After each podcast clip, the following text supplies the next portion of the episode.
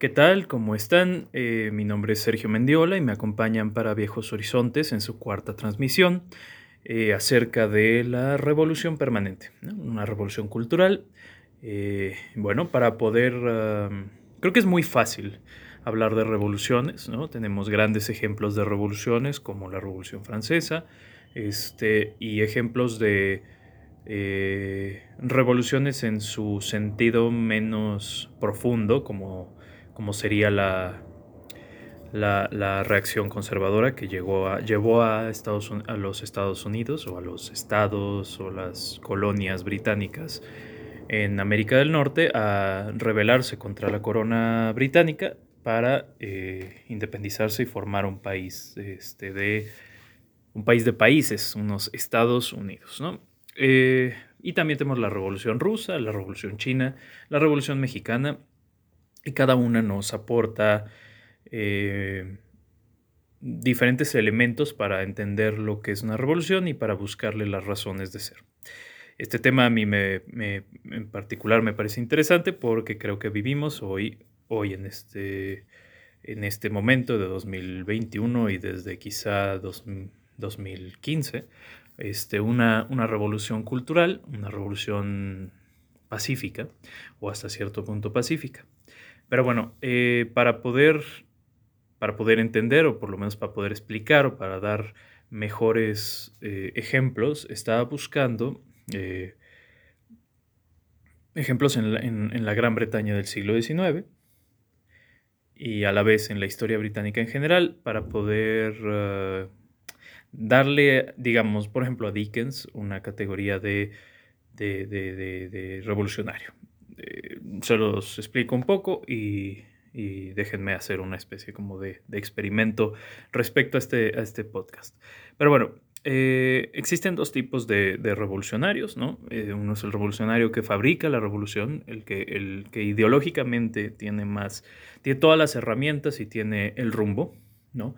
Que, por ejemplo, tenemos a los grandes ideólogos o los grandes publicistas, ¿no? De la revolución rusa, como sería Lenin, por ejemplo, ¿no? Y tenemos al revolucionario que cree que es moderado, ¿no?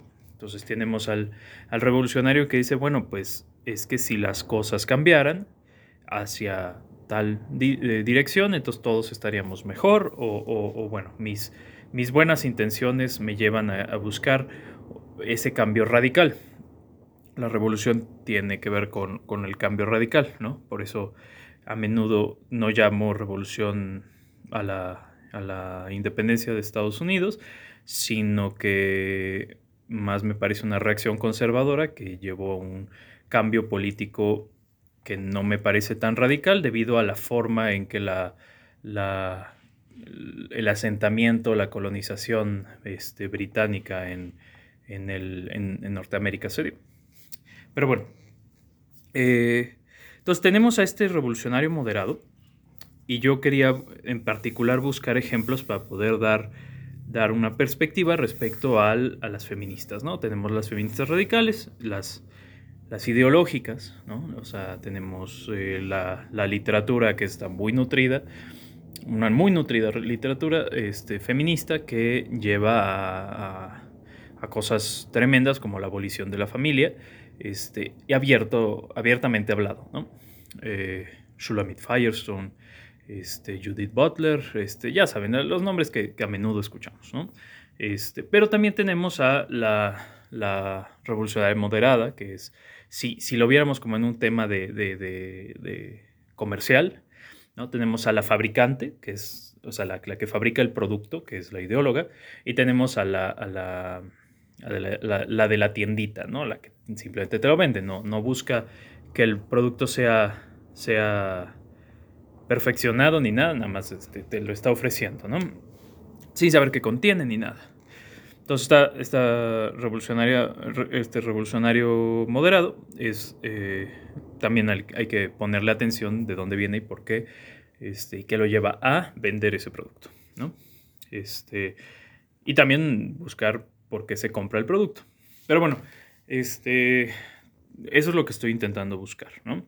Entonces tenemos grandes, grandes revolucionarios eh, y, revolucionarios moderados. Y yo lo que quería encontrar era cómo se dio el cambio, o cómo ha ido viniendo el cambio para la, en dirección a la abolición de la familia, que es eh, finalmente la, creo que la revolución que estamos viviendo eh, está, va a desembocar en, esa, en esa dirección. Y para ello quería, quería ver como ejemplos, ¿no? ejemplos en la Gran Bretaña del siglo XIX y también ejemplos de cómo resolver el problema y cómo, cómo neutralizar el, problema, ¿no? Entonces, curiosamente, bueno, pues estaba buscando en Dickens ver en qué, o sea, la apreciación finalmente de Dickens, este, de, los problemas sociales de la Gran Bretaña del siglo XIX, pues ha sido extremadamente importante para poder eh, caracterizar la época de la revolución industrial. Eh, vean, lo llamamos revolución industrial por algo.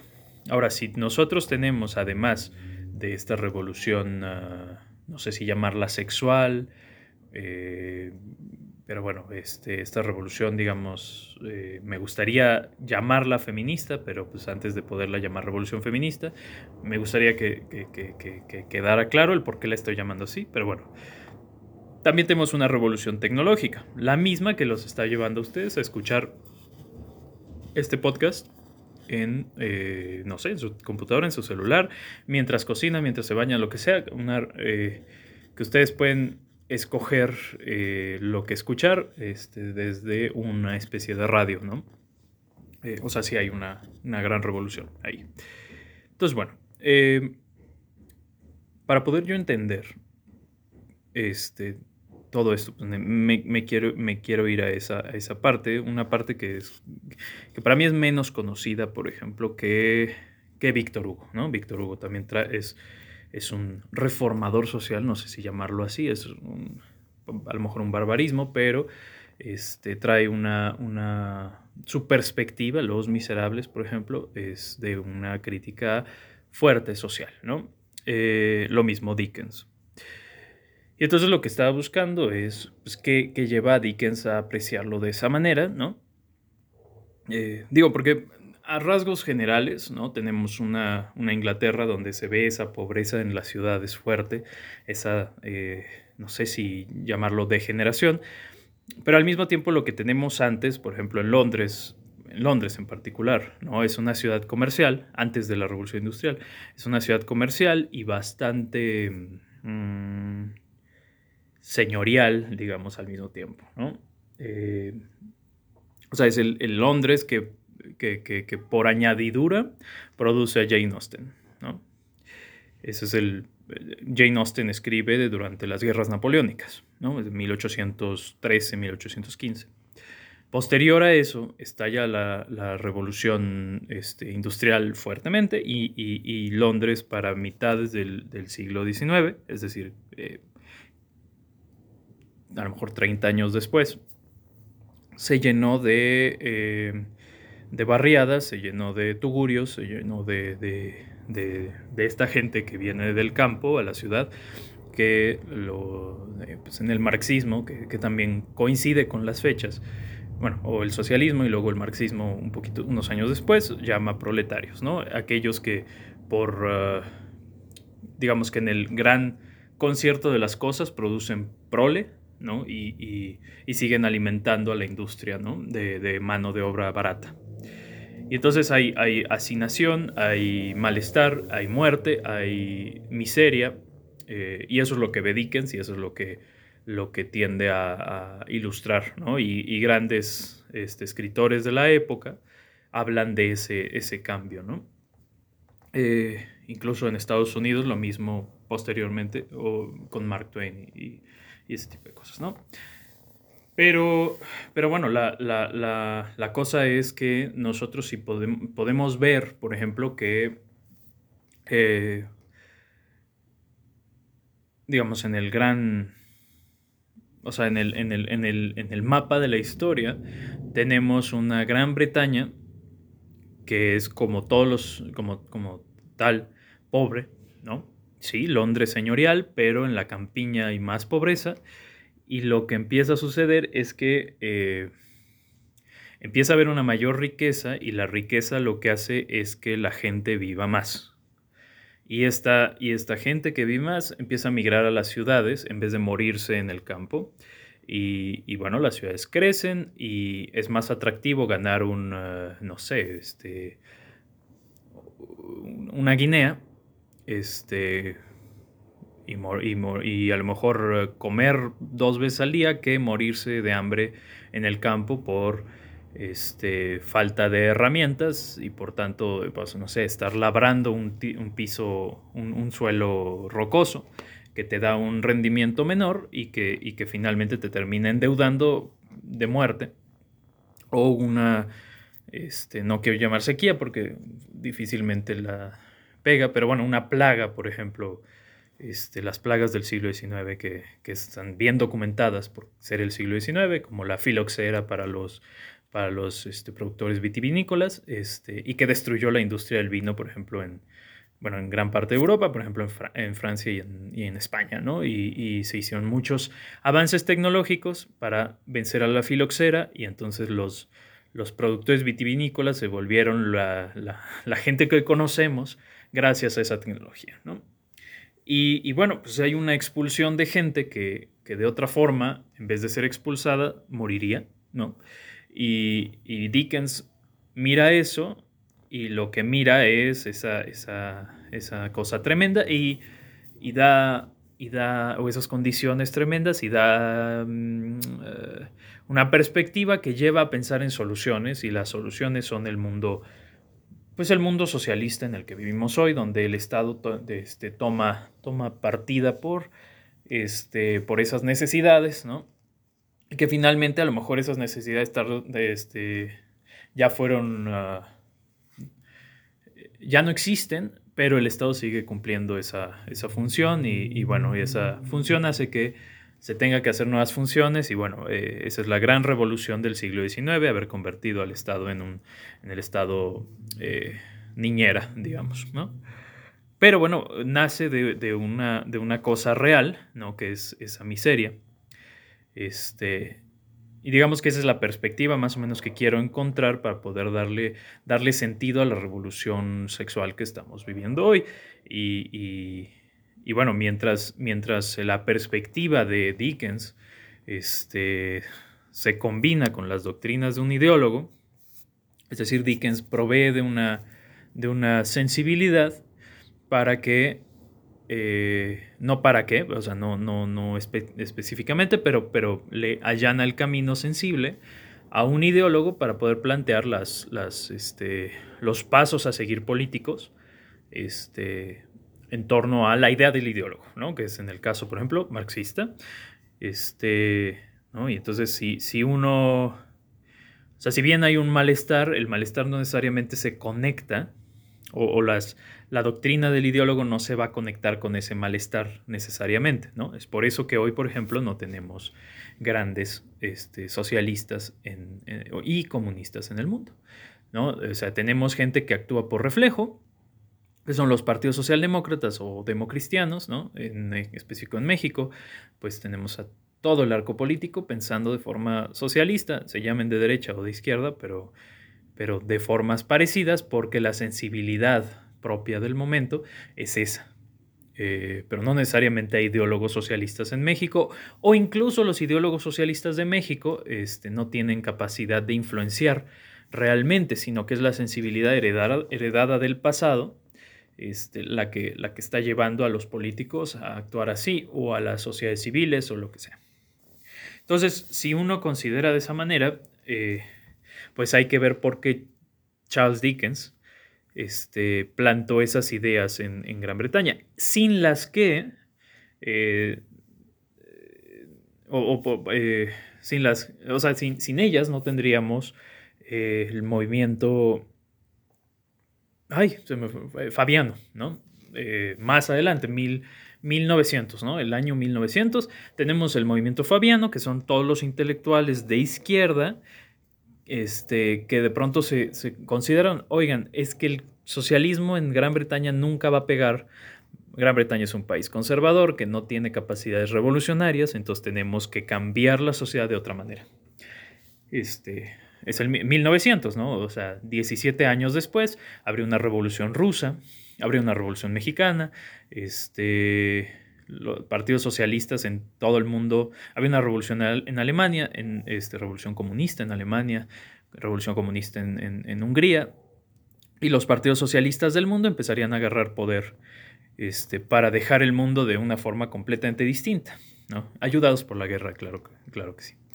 Pero bueno, eh, los fabianos, de nuevo, Dickens pues es mitades del siglo, fabianos son el inicio del siguiente siglo, o sea, hay una diferencia de por lo menos 50 años de distancia, y los fabianos, este, se llaman fabianos por, por Fabio, un general romano que retrocedía para atacar, ¿no? O sea, hacía retrocesos para atacar, es decir, da dos pasos para adelante, para, para atrás, para dar 50 eh, pasos para adelante, ¿no? Entonces, lo que, lo que plantean los fabianos es la construcción de instituciones de, no, no abiertas, secretamente socialistas para poder influenciar. Entre ellas, la London School of Economics, viene de, de ellos, y lo que después sería el Partido Laborista. El Partido Comunista y el Partido Socialista Obrero de Gran Bretaña nunca lograron nada, absolutamente nada, en, en Gran Bretaña. Gran Bretaña era un país hasta 1900 dominado por el, por el Partido Conservador y por el Partido Liberal. ¿no? Era, una, era la Gran Bretaña del milagro económico británico, es decir, el, que cambió al mundo, el que permitió a, los grandes empresarios británicos este, proveer al mundo de, tecnología avanzada. Este, se hizo a partir de eso, ¿no? Un partido conservador y un partido liberal.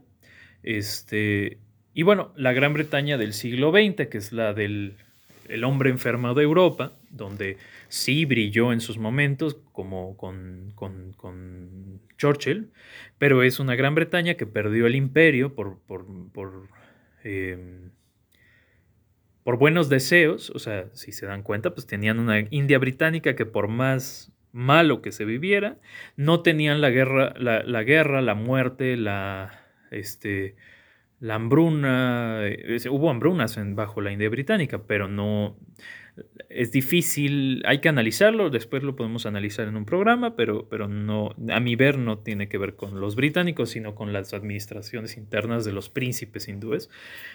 Este, y tenemos, por el contrario, una, una, pues esta India que no llegó a nada, que soy, ¿no? De pobreza fuerte, a pesar de vivir en el siglo XXI.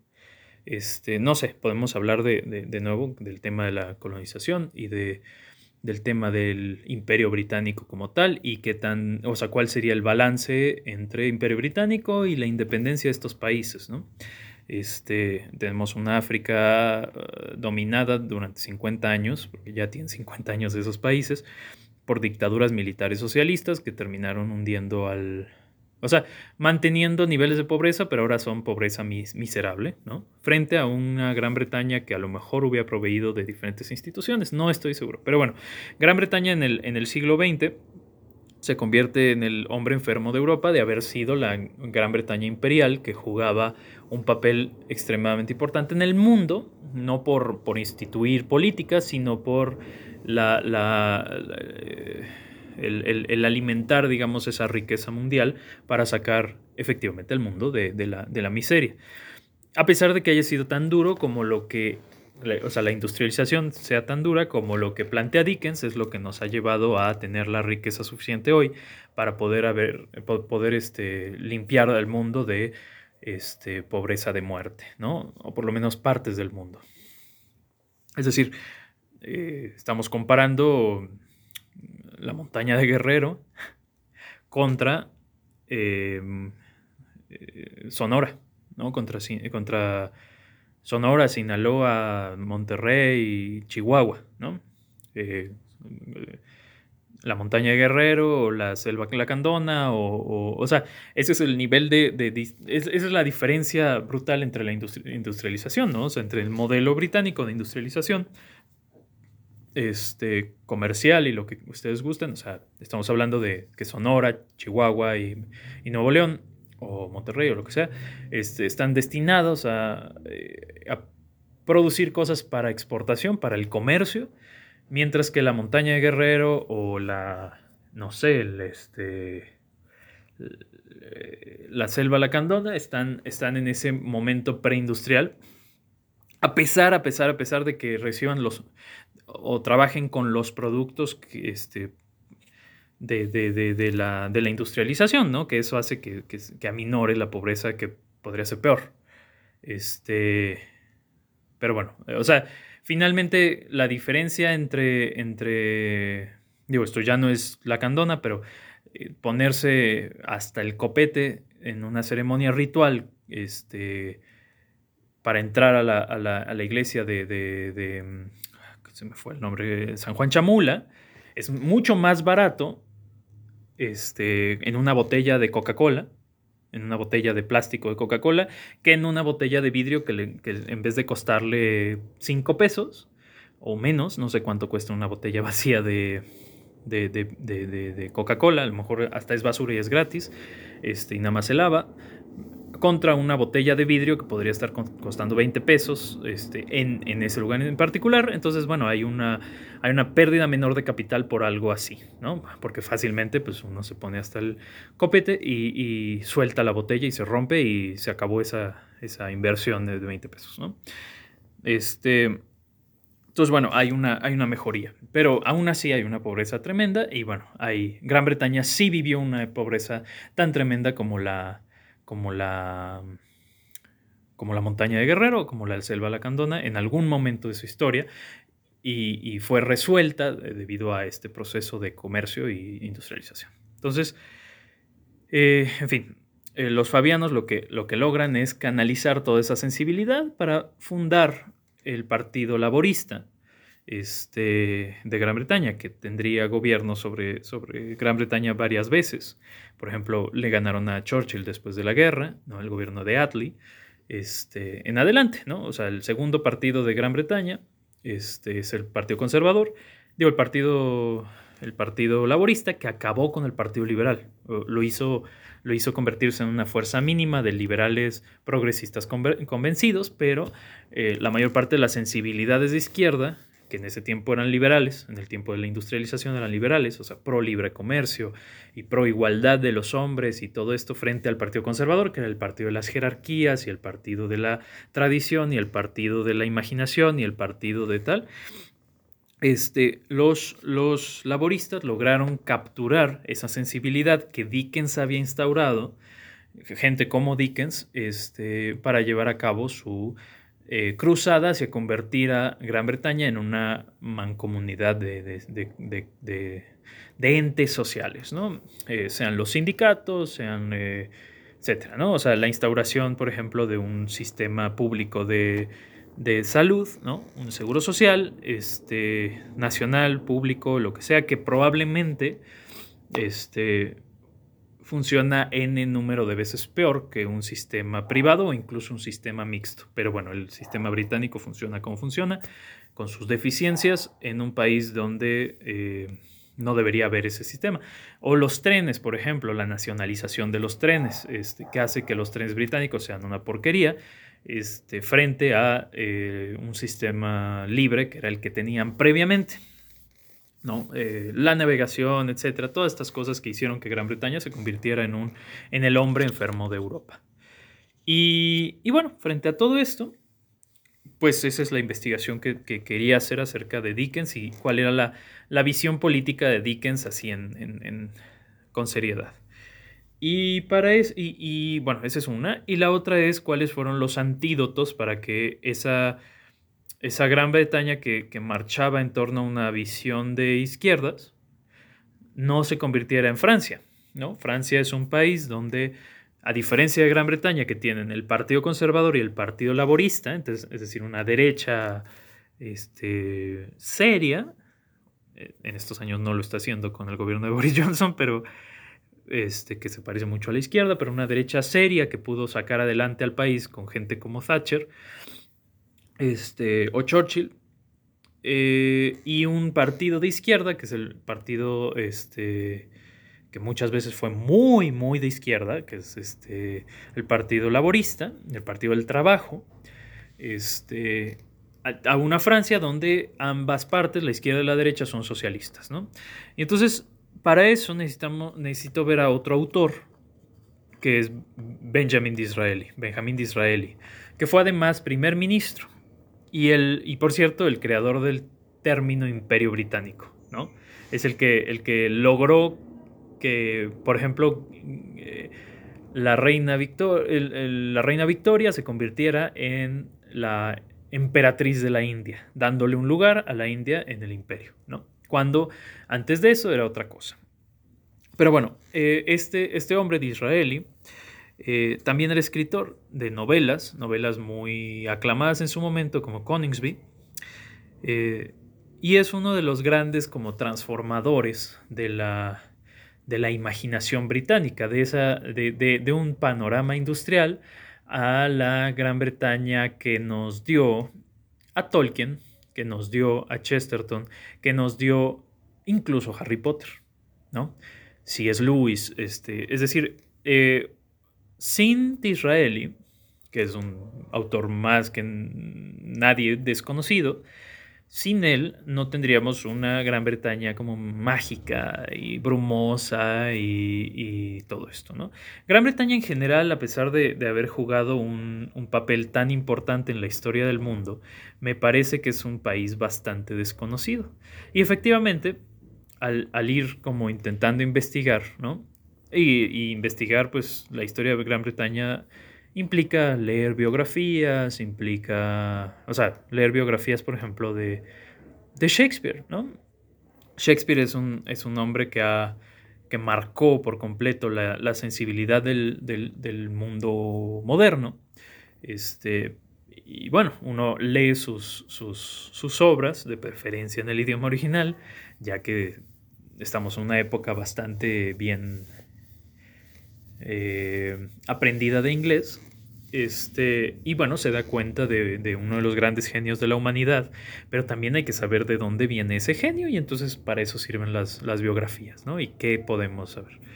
Eh, lo mismo pues para alguien como Disraeli, que de nuevo es un, es un hombre desconocido, es un nombre desconocido y un hombre desconocido, este, pero que este, pudo sacar al Partido Conservador de lo que iba a ser su extinción. Los partidos conservadores se extinguieron en el siglo XX debido a que la sensibilidad eh, socialdemócrata. Eh, o socialista revolucionaria le arrebató a, toda la izquierda tradicional, que eran los liberales, liberales progresistas, liberales igualitaristas, toda, toda su capacidad de, atracción. Y entonces transformó esos partidos en partidos de izquierda sólida, este, que llevaran a, en vez de la búsqueda de la igualdad política o de la apertura eh, comercial, es decir, que yo como como hombre cualquiera, puedo comerciar con otro hombre cualquiera sin que haya una fuerza mayor impidiéndome o, restringiéndome. Eso era el, canon liberal. Este, pues ahora hay que buscar la igualdad de resultados y entonces no puede haber ricos y pobres, ¿no? Tiene que haber igualdad. ¿no? Ese es el gran cambio del siglo XIX al XX en la izquierda. Y en la izquierda común, en la izquierda potable, digamos, no, revolucionaria.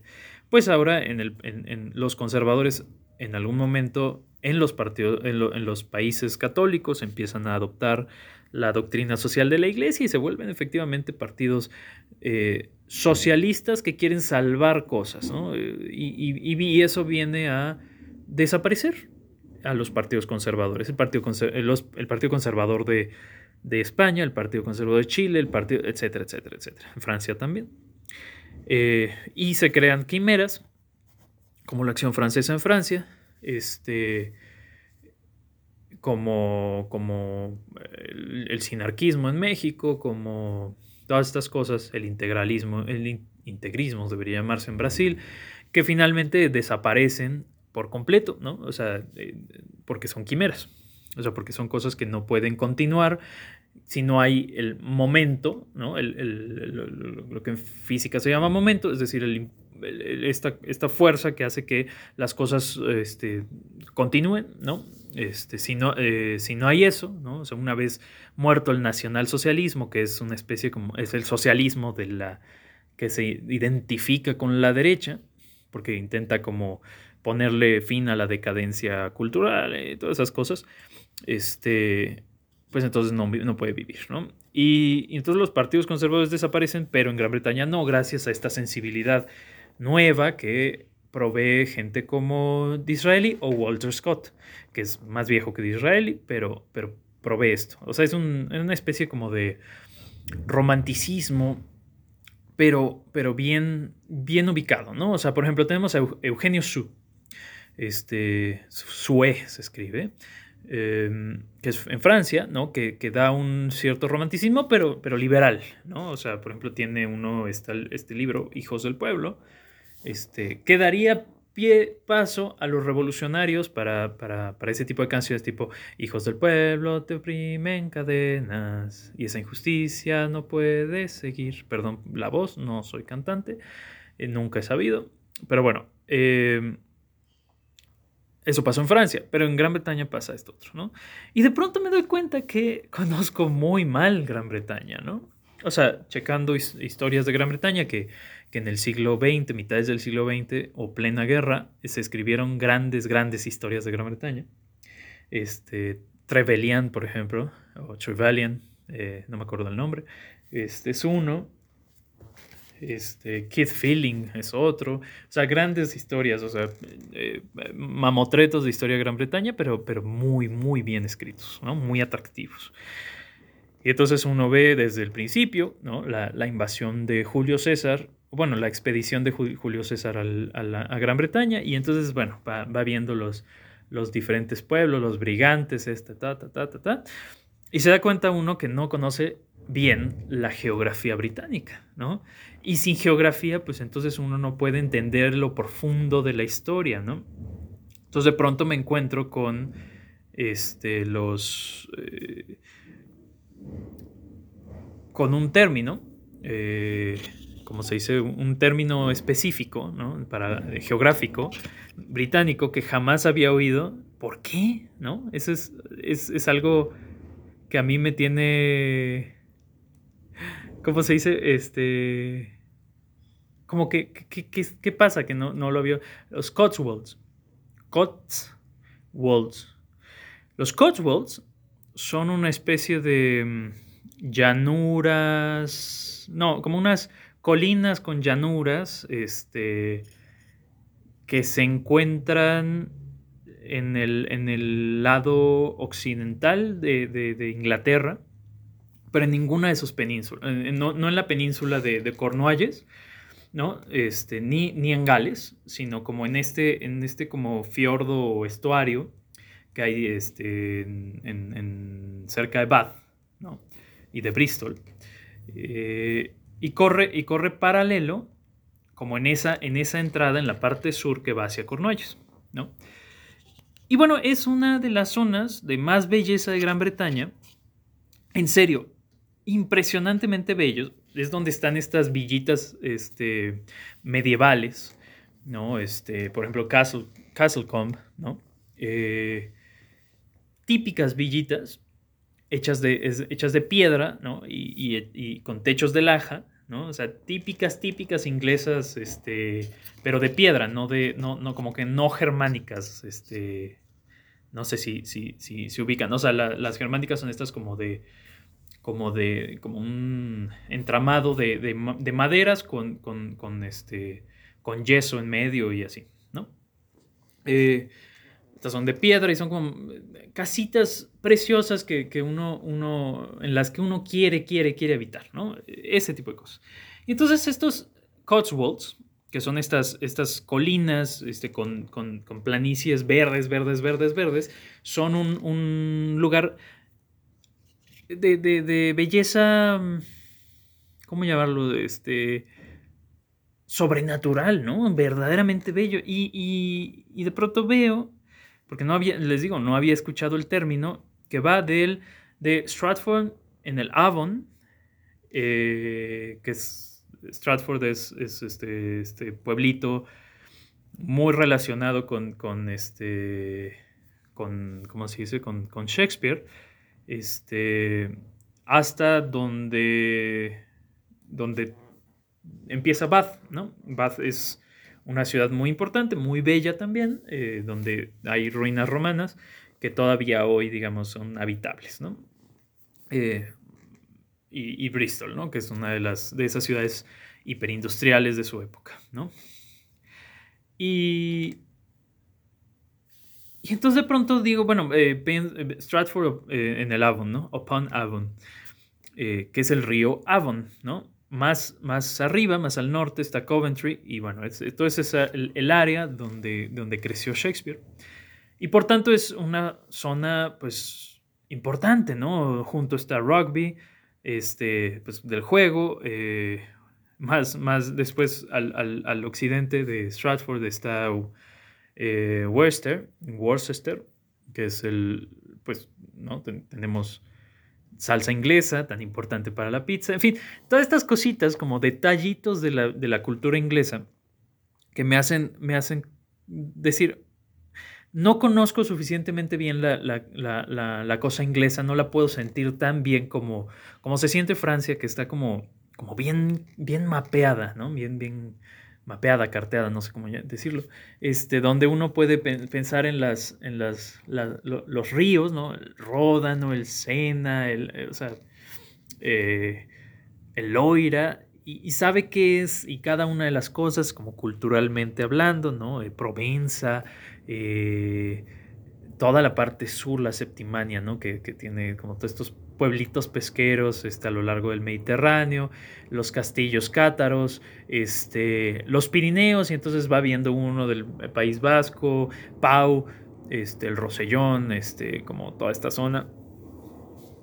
Bretaña, eh, la, Normandía, la lucha entre Bretaña y Normandía, de si la, la mantequilla es con sal o sin sal, este, los, vinos de, Aquitania, este, de Burdeos, este, las diferentes zonas vitivinícolas, pero, pero uno se queda con, Gran Bretaña y dice, ¿y, acá qué? ¿No? Em, es muy chistoso y, de pronto digo, bueno, pues entonces lo que tengo que, estudiar, primero que nada, es, es, la geografía de Gran Bretaña para poder situarme en, en las zonas, ¿no? Si uno ve las campañas romanas, este, en Gran Bretaña, o si ve uno las luchas este, de, las, de las campañas de, Cromwell, pues entonces uno tiene que aprender dónde situarlas para poder imaginarse, para poder tener una imagen que, signifique algo para uno, ¿no? Este, y de nuevo, pues estos, este tipo de, aldeas que hay en, esta, en estas colinas, pues le da uno un marco de referencia este, de, esa belleza, ¿no? O si ve los paisajes, pues es, es maravilloso, es precioso, ¿no? Y, y, al mismo tiempo, pues si uno ve estas diferencias, pues va a encontrar los platillos típicos y entonces se borra por completo ese mito que a mí me parece desastroso de que Gran Bretaña no tiene buena comida. Pues no tiene buena comida porque si uno busca en Londres no va a encontrar buena comida. Estamos hablando de, de que cuando el Londres el Londres este, aristocrático fue reemplazado por el Londres de, los, de, la industria y de los, de los migrantes del interior, pues ¿qué comían allá? Nada, ¿no? Entonces no puede haber una gran comida en un ambiente de cultura, de pobreza cultural, ¿no? Este, entonces, digo, es lo mismo que, que, pasa en, la Ciudad de México, ¿no? Este, finalmente la, gran comida, la buena comida, es comida que no necesariamente se comía en los, en los barrios pobres del tiempo postrevolucionario, ¿no? O sea, las enchiladas, los chilaquiles, el, todo eso, no, o sea, se necesitaba una cierta riqueza de, de, eh, eh, cierta riqueza cultural para poderla desarrollar y efectivamente los mexicanos, los chilangos, en general los mexicanos, hemos tenido una capacidad muy fuerte para poder eh, elaborar eh, platillos, platillos importantes, porque, porque finalmente nuestra, nuestra vida social torna eh, o se encuentra en torno a la comida, ¿no? Y en Gran Bretaña, pues no, ¿no? En, Gran Bretaña no, no sucedía eso. Al mismo tiempo, pues uno puede ver, o sea, los grandes sindicatos del, del principios del siglo XX británicos, frente a la inexistencia de sindicatos reales en México. ¿no? O sea, la vida, la vida mexicana eh, corre en torno a la cocina, corre en torno a la casa, corre en torno a la madre, corre en torno a, la, familia en cuanto a mi vida, mi vida no está dedicada a un ideal mayor, sino a mi, a mi familia y a mi gente. ¿no? Y eso le da, le da concreción a la vida. En el caso británico y en el caso europeo en general, por eso nacen los sindicatos, pues están más dedicados a esa idea a esa idea social o a esa idea de cambiar el mundo o a esa, etcétera, ¿no? Son cosas distintas. Pero bueno, entonces, para poder entender de nuevo Gran Bretaña, o sea, el, el mito de la mala comida inglesa es quizá puramente hecho, o quizá hay un 80-20, 80%, de no conocer absolutamente nada de la cultura británica este, y 20% de eh, quizá acción de los franceses, ¿no? O sea, esa vieja rivalidad eh, anglo, anglo-francesa que lleva a los, a los franceses a decir es que, eh, bueno, Gran Bretaña no tiene, no tiene cultura frente a nosotros. Es lo mismo que, que, nosotros decimos, o sea, que, que, en México se dice acerca de Estados Unidos, ¿no? Y que todavía uno puede escuchar a grandes nacionalistas, este decir, no, es que Estados Unidos no tiene cultura y no tiene tradición culinaria, cuando pues sí, sí, sí la tiene y es muy fuerte, ¿no? Y no solo en regiones especiales como, como, como Luisiana, ¿no? O sea, uno puede ir a, al, al, al, Meno o a Massachusetts o a toda esa costa, eh, la costa puritana, no sé cómo llamarla, el, el, el, noreste, y encontrarse unos platillos verdaderamente maravillosos, tradicionales de, esa zona, ¿no? Y, lo mismo, uno viaja a lo largo de Pensilvania y va a encontrarse los platillos propios de Pensilvania, y a lo mejor la pizza, pues a uno no le parece importante, pero pues hay una cultura de pizza, este, y, tal, ¿no? De hot dogs, de salchichas, de etcétera, este, que están muy bien elaboradas finalmente, ¿no? Y, gente dedicada a la, a la artesanía, digamos, de las de la comida. Entonces, bueno. Eh, entonces diciendo, pues voy a estudiar más la geografía de, Gran Bretaña y, qué, es lo que cada pueblito, cada región, cada esto ofrece. De pronto me doy cuenta de que no puedo hacerlo sin tener el Google Earth enfrente mío. El Google Earth o el Google Maps o todo eso, y que, y que es un poquito más difícil. Y de pronto digo, claro, los mapas, los mapas, ¿no? Eh, yo tenía una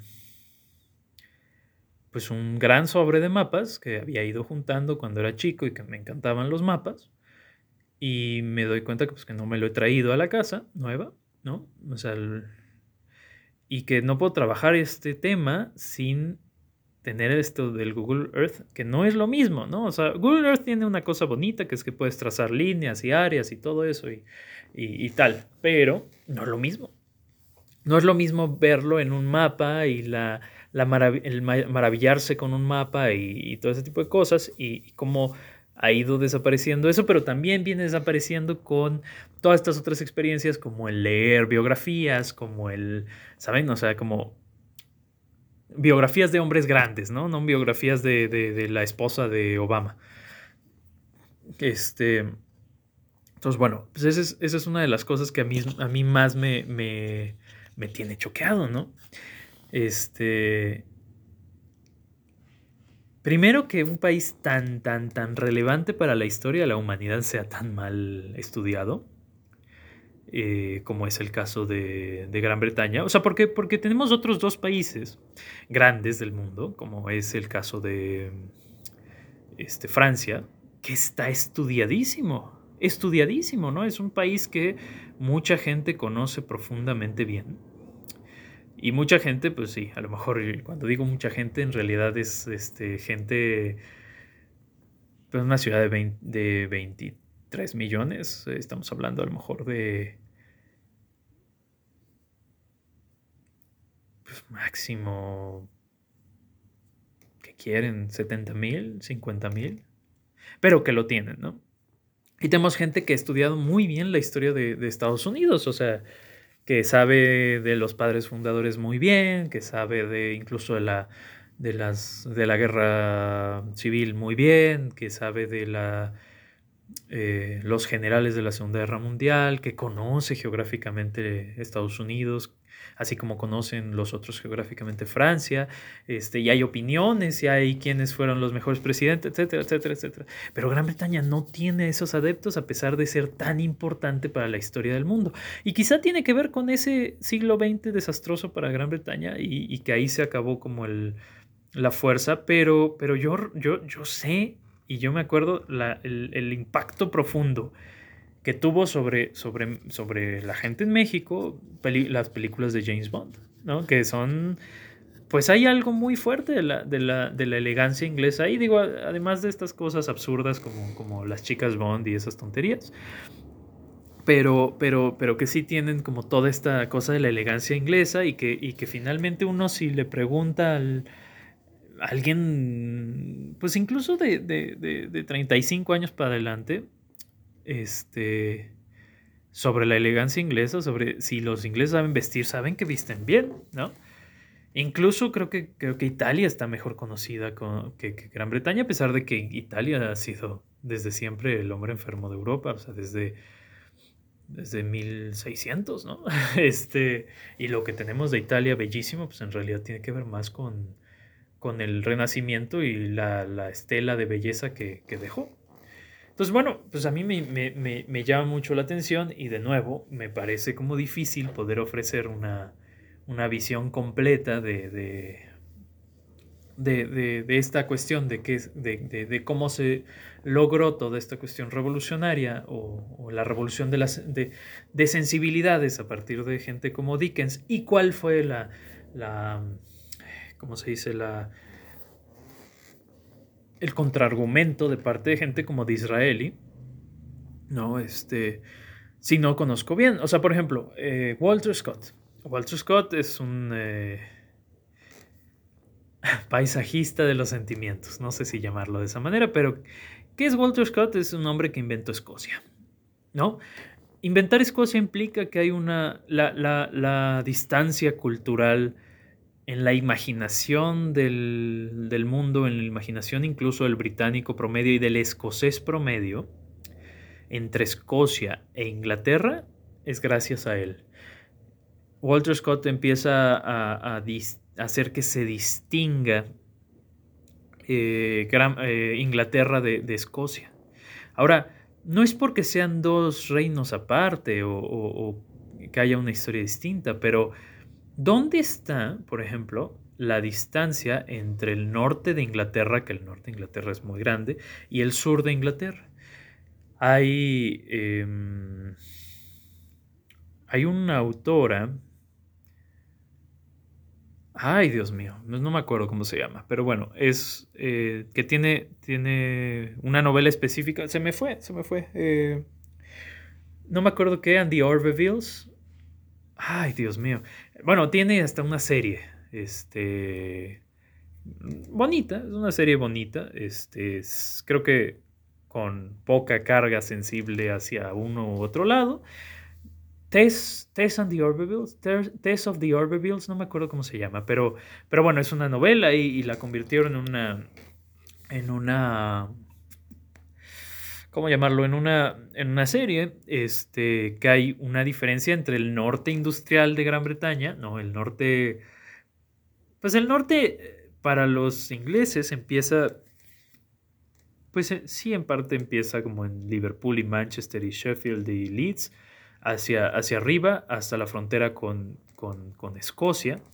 Y hay como toda esta idea de que la cultura en el norte es una cultura industrial debido a estas, esta cantidad, digamos, de, ciudades, este, este cinturón que siempre además, además es un cinturón de, laboristas, ¿no? Este, de nuevo Liverpool, este, Manchester, Sheffield, Leeds, este, por ahí me falta una, Blackpool, eh, me falta una. Bueno,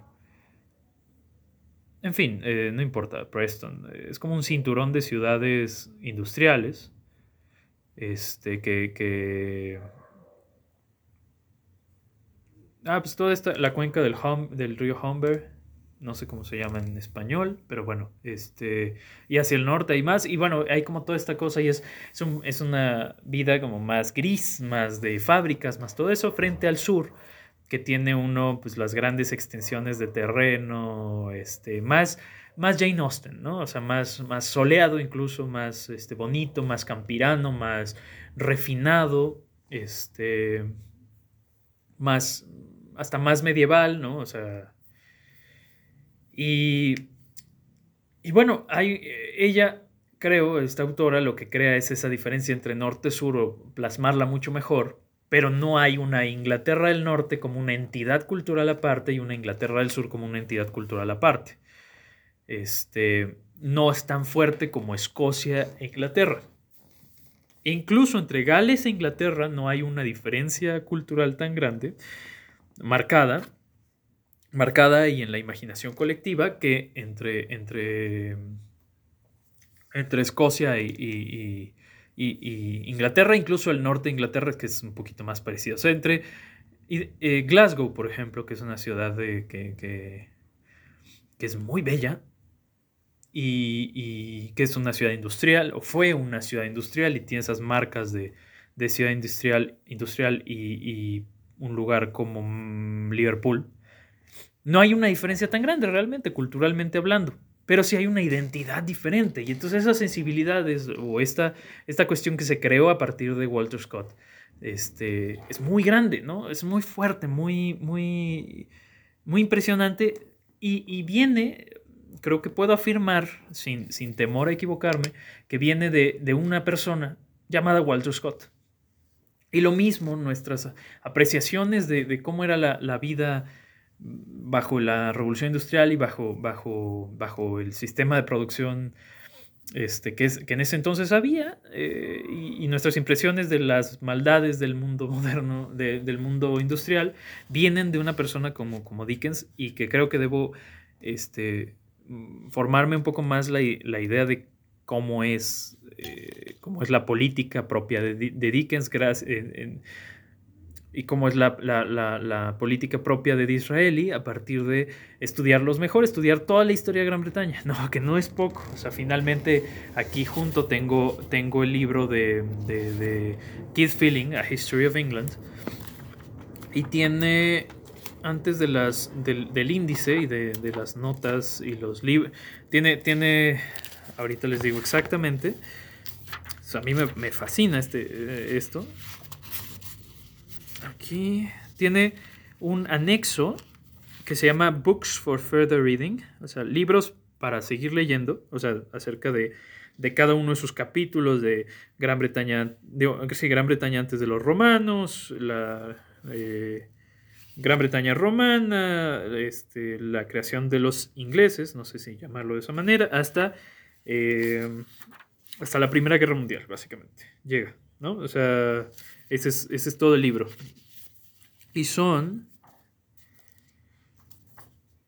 17 páginas en letra muy pequeña de libros a, seguir leyendo, ¿no? Es decir, es algo muy fuerte. Antes de eso son 1120 páginas de historia de Gran Bretaña en una letra muy, muy pequeña, ¿no?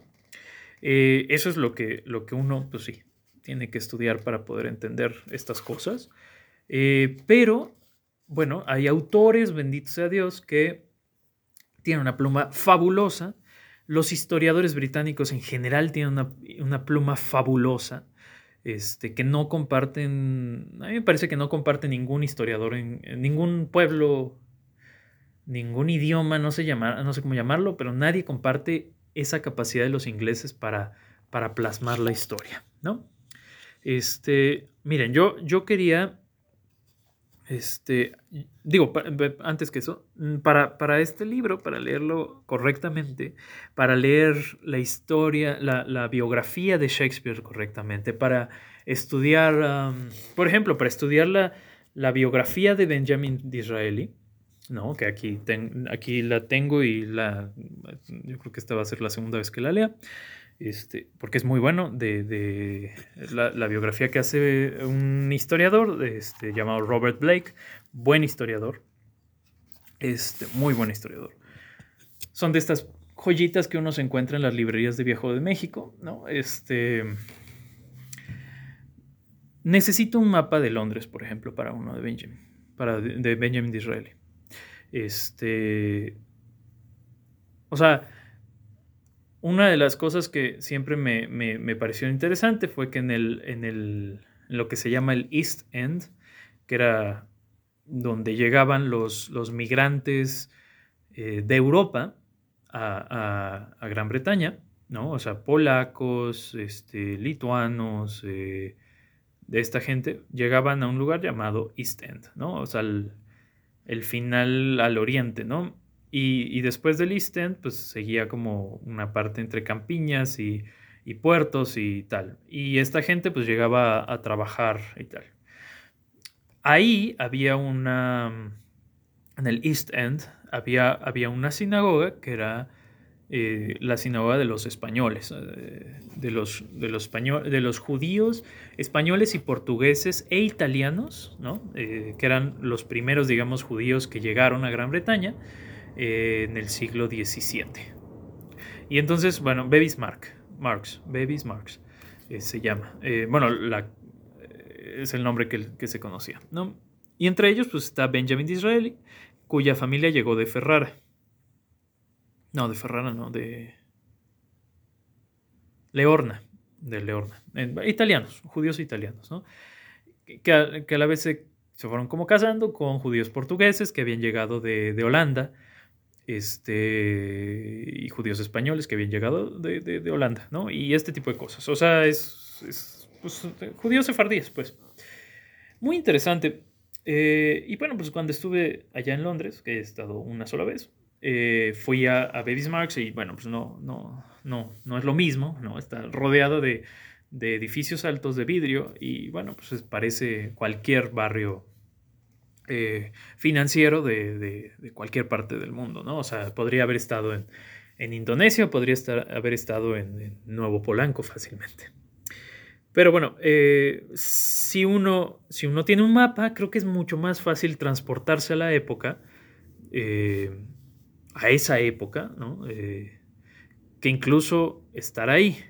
Eso es lo raro, ¿no? O sea, estar ahí te transporta a otra parte, te transporta a ese lugar les digo, podría haber estado en, Yakarta, podría haber estado en, este, hasta en Luxemburgo.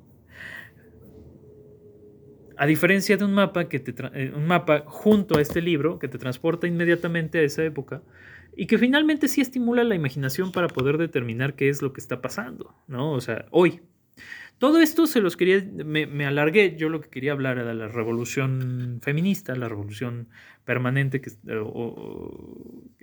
que, voy a tener que dedicar en otro capítulo, porque básicamente me alargué una, una hora en esto. Pero, y, que, y además quería hacer el, el experimento de poner música entre esta parte que estoy hablando ahorita y la parte donde ya empiezo a hablar de eh, qué pasa con el feminismo y darle como continuidad además a lo que habla, hablaba de la crisis de la clase media, etc. Entonces es muy, eh, muy curioso, ¿no? O sea, al final, al final, pues esto va a durar una hora como los demás programas, este, hablando de lo que quería hacer en el, preludio. Pero bueno, pues eh, ya, me, ya me están conociendo como, como, como actúo. Este, al final, al final les digo, creo que Gran Bretaña ha sido un, punto extremadamente importante para, para, la historia de la humanidad. Y que, que sin Gran Bretaña no tendríamos eh, esta forma de, o sin los autores, británicos y su vida y su contexto, no tendríamos absolutamente nada ¿cómo decirlo? Nada, nada de, las sensibilidades que tenemos hoy acerca, por ejemplo, de la, de la pobreza. O sea, finalmente, ¿qué ha, llegado del London School of Economics? ¿no? O sea, toda esta lucha con la desigualdad. Digo, hasta este lugar común, Keynes, ¿no? Este, tenemos esta idea de que Keynes salvó al mundo de la Gran Depresión. Bueno, pues que yo recuerde la Gran Depresión fue en 29 y Keynes publicó en que 36 su, su, teoría general. Es decir, eh, imagínense ese juego retórico que nos llevó a pensar, porque, digo, porque las crisis no duran 10 años, no duran 8 años. Las crisis duran, las crisis, aunque sean durísimas, duran poco. Duran un año, dos años, tres años. Cuando en realidad lo que hizo Keynes es darle concreción a todas esas ideas dispersas de que el, Estado tiene que resolver las crisis. Pero bueno, eso es lo que les quería decir por ahora y me toca el siguiente programa para ya hablarles de lo que debería haber sido la segunda mitad de este programa. En fin, como siempre, muchísimas gracias por, escuchar y este, sigan las plataformas, este, ya saben, todo el, like y subscribe de siempre. Un abrazo a todos y nos vemos en la próxima.